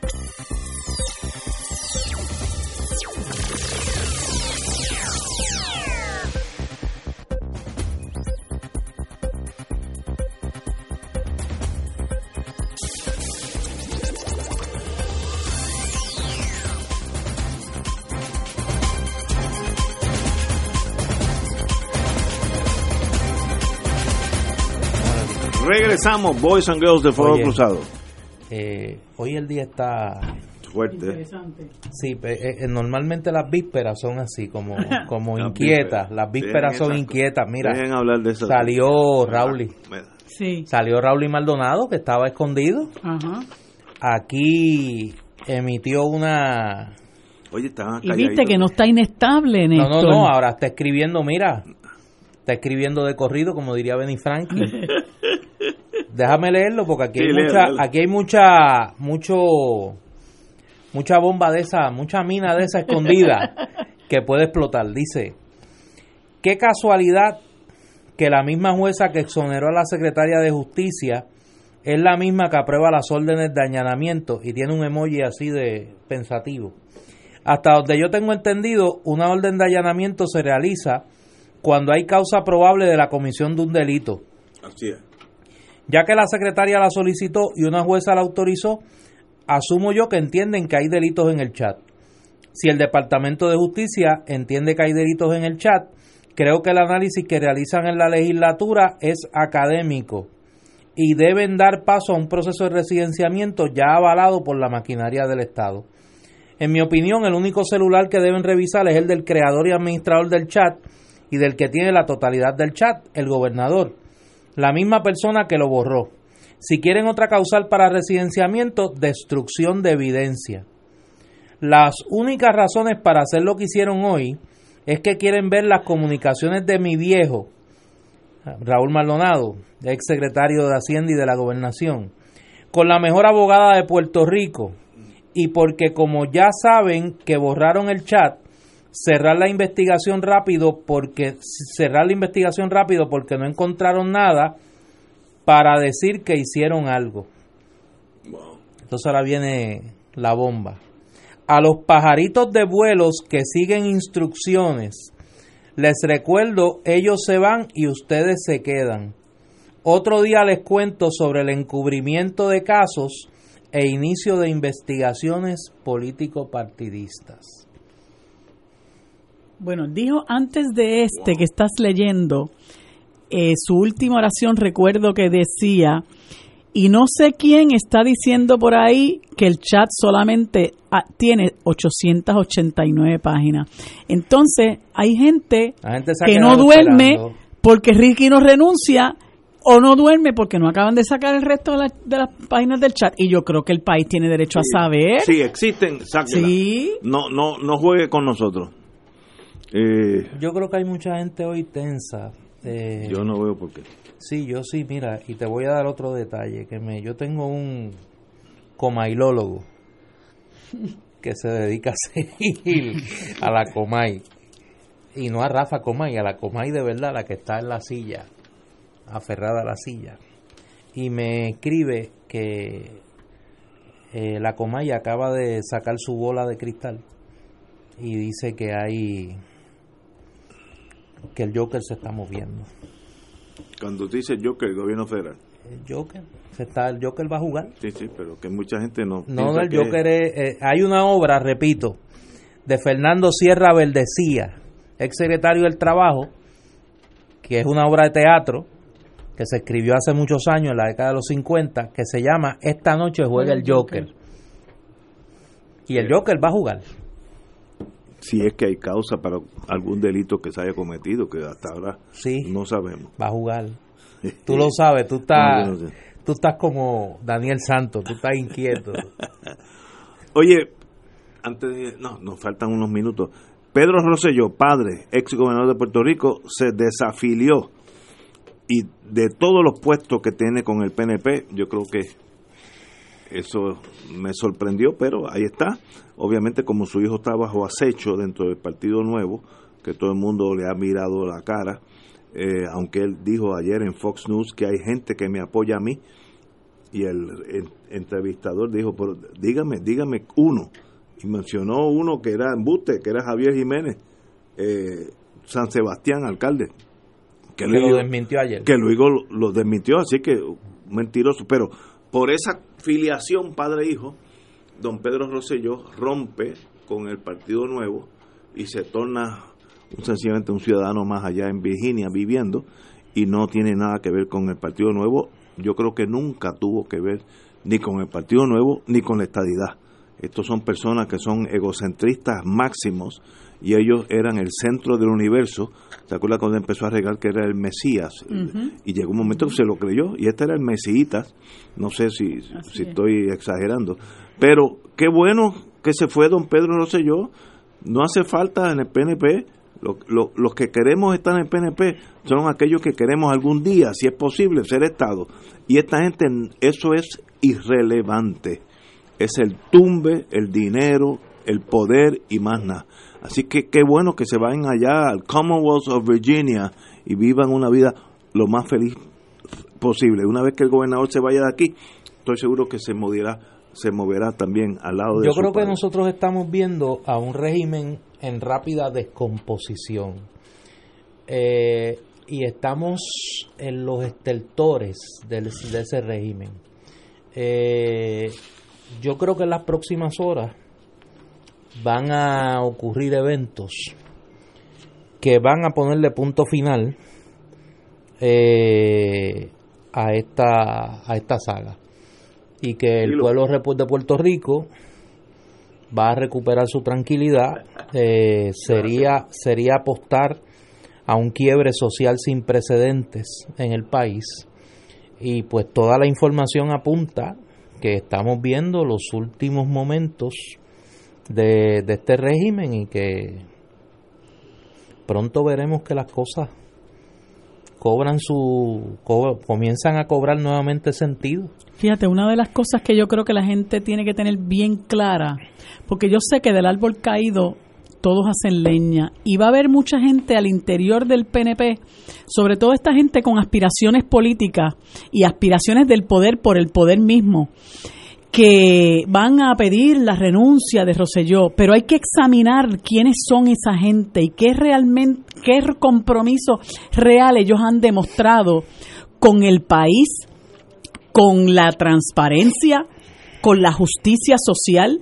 El otro día salió Rivera Chats a raíz de la, de la renuncia de, de Ricardo Rosselló a la presidencia del Partido Nuevo Progresista en un tuit diciendo, no, porque ya hemos resuelto eh, parte de la controversia y de aquello que traumatiza o del trauma que se le crea al país eh, porque este Ricardo Rosselló pues renunció a la presidencia de la de la colectividad y, y desistió de sus aspiraciones a la reelección. Mire señor, la gente le puede importar un bledo eso. Eso no es ni una controversia, ni traumatiza al país en lo más mínimo. Esa es la preocupación de ustedes, el partido, los intereses politiqueros, porque ustedes lo que quieren es buscar el poder político para hacer lo que han venido haciendo a lo largo de varias décadas. No tenemos más que recordarnos las dos décadas nefastas de Pedro Rosselló, la década nefasta de Luis Fortuño y esta que fue la que le puso la tapa al pomo realmente. O sea, eso es lo que el PNP, lo siento en el alma por Ignacio, pero Ignacio quisiera otro PNP, pero eso es lo que el PNP le ha traído a este país y yo creo que para muestras con un botón basta y ya nosotros tenemos tantos botones como para hacer una guayabera. Ahora mismo estaba eh, eh, Jennifer González diciendo que se requiere la unidad del partido para atender la, situación de crisis que tiene el país y que estaba llamando a una, reunión del directorio. Eh, otra muestra más de lo mismo que estoy diciendo. Mire, la, la, unidad del partido le importa tres pepinos angolos al país en este momento porque lo que el país quiere es que se acabe la poca vergüenza, que se acabe la corrupción, que se acabe el saqueo, que se acabe la mentira, que se acabe la desfachatez y el engaño. Y eso, tristemente, es lo que ustedes le han traído al país. Lo triste es que mucha gente se ha movido porque aquí hubo 12 personas que fueron eh, pescadas infraganti, ¿verdad? En sus verdaderos colores porque salió a la luz un chat. A lo mejor nunca vamos a ver un chat de Jennifer González, ni un chat de Rivera Chats, ni un chat de Johnny Méndez, ni un chat de Tata Charboniel, pero nosotros los hemos visto y los hemos conocido ya. No esperemos más de ellos, porque eso es todo lo que ellos traen. Y es una de mis preocupaciones Cuando salga Ricardo Rosselló del poder, ¿qué?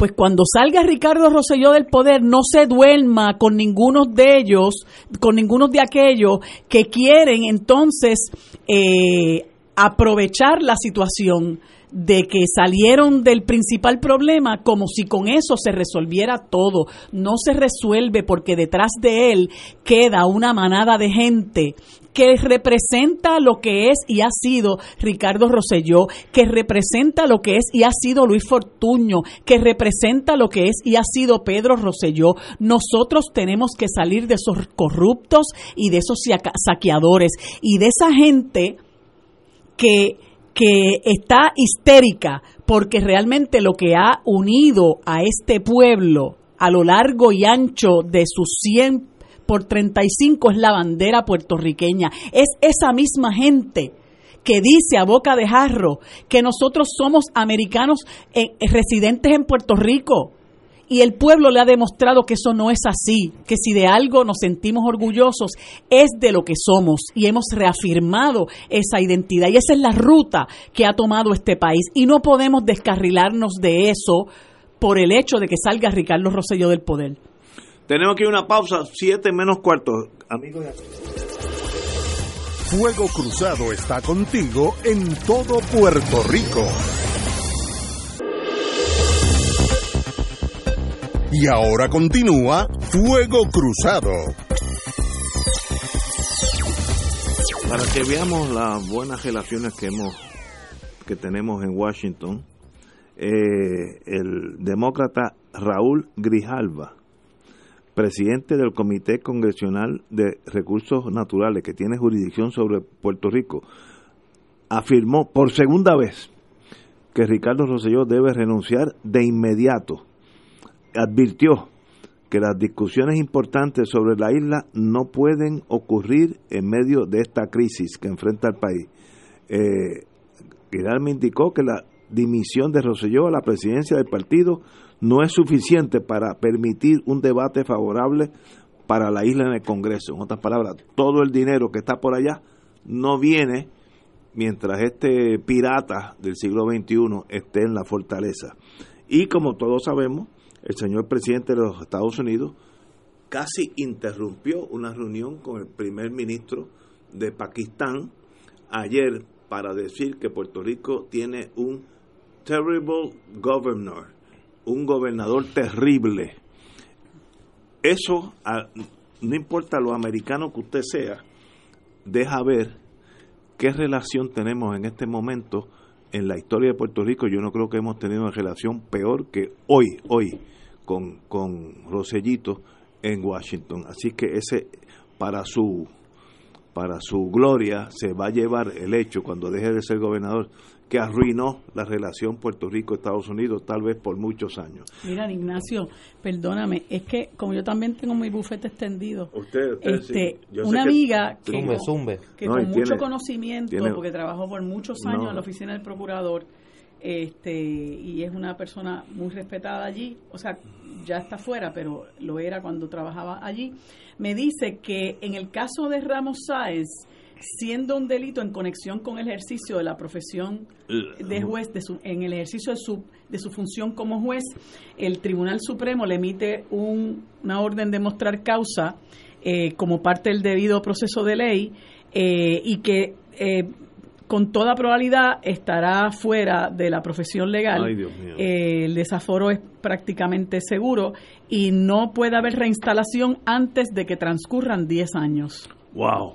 me daría mucha pena eso porque yo sé que él es el fall guy, fue el menos el menos importante de todo ese bonche de los estrellitas del gobernador y este es el que peor le va a salir, así que me da mucha pena por él como, como ser humano que soy. Bueno, oye, una de las cosas que uno observa, si es que uno es todavía algo le queda de oficial de inteligencia, en la marcha de ayer, yo vi por primera vez la irrelevancia de las banderas de los partidos y la supremacía de la bandera de Puerto Rico. No vi una bandera que no fuera la de Puerto Rico. Y yo creo, ahí hay un indicio que este pueblo ya comienza a caminar más allá de las tribus. nosotros en Puerto Rico somos como los Tutsis y los Hutus allá en Ruanda, unos azules y otros colorados. Ayer eso fue irrelevante. Vi la bandera de Puerto Rico en un despliegue que nunca había visto antes. Y yo creo que si algo positivo tiene esta crisis es que el, gobernador, el gobernador de Puerto Rico, en su, en su locura, en su desfachatez, eh, sus problemas de respeto a las mujeres, a las damas, a los amigos, etcétera, ha unido a este pueblo. Qué bueno. Como dicen en Vietnam, las cosas malas traen cosas buenas. Pues mire, toda esta tragedia ha unido a este pueblo con nuestra bandera y eso hay que felicitarlo. Qué bueno que estamos ahora. Hay un pueblo que camina solo más allá de los colores y eso es bien positivo.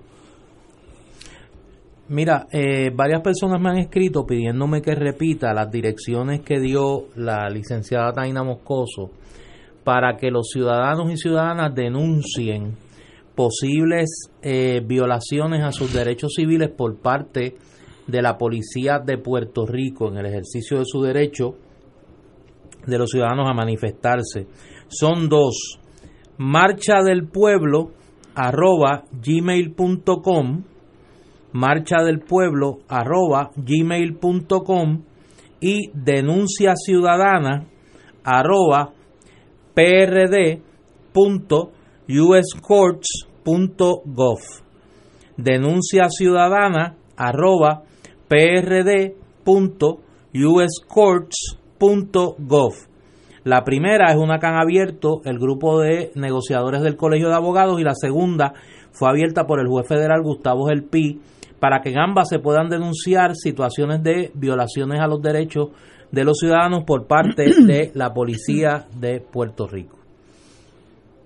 Yo creo que sobre lo que dijiste, Ignacio, eh, no hay duda de que un efecto colateral de todas estas demostraciones es que Puerto Rico no va a ser el mismo políticamente hablando. Estoy de acuerdo. Eh, y que no es la primera vez no es, no es el primer síntoma que, vemos de un, un movimiento telúrico del electorado puertorriqueño en cuanto a, al proceso político en general. Ahora, yo quiero decir lo siguiente.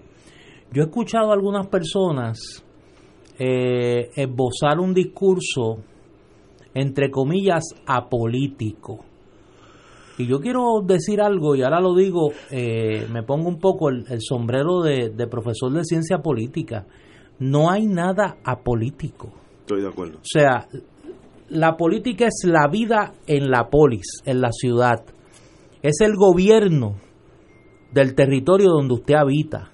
Y todos sus actos, le guste usted o no la política, tienen una dimensión política, tienen un efecto político y una consecuencia política. Mucho menos se puede señalar que es apolítico el acto de manifestación de la opinión de que un gobernante debe ser removido de su puesto. Eso por definición es político. Ah, lo que no es es partidista.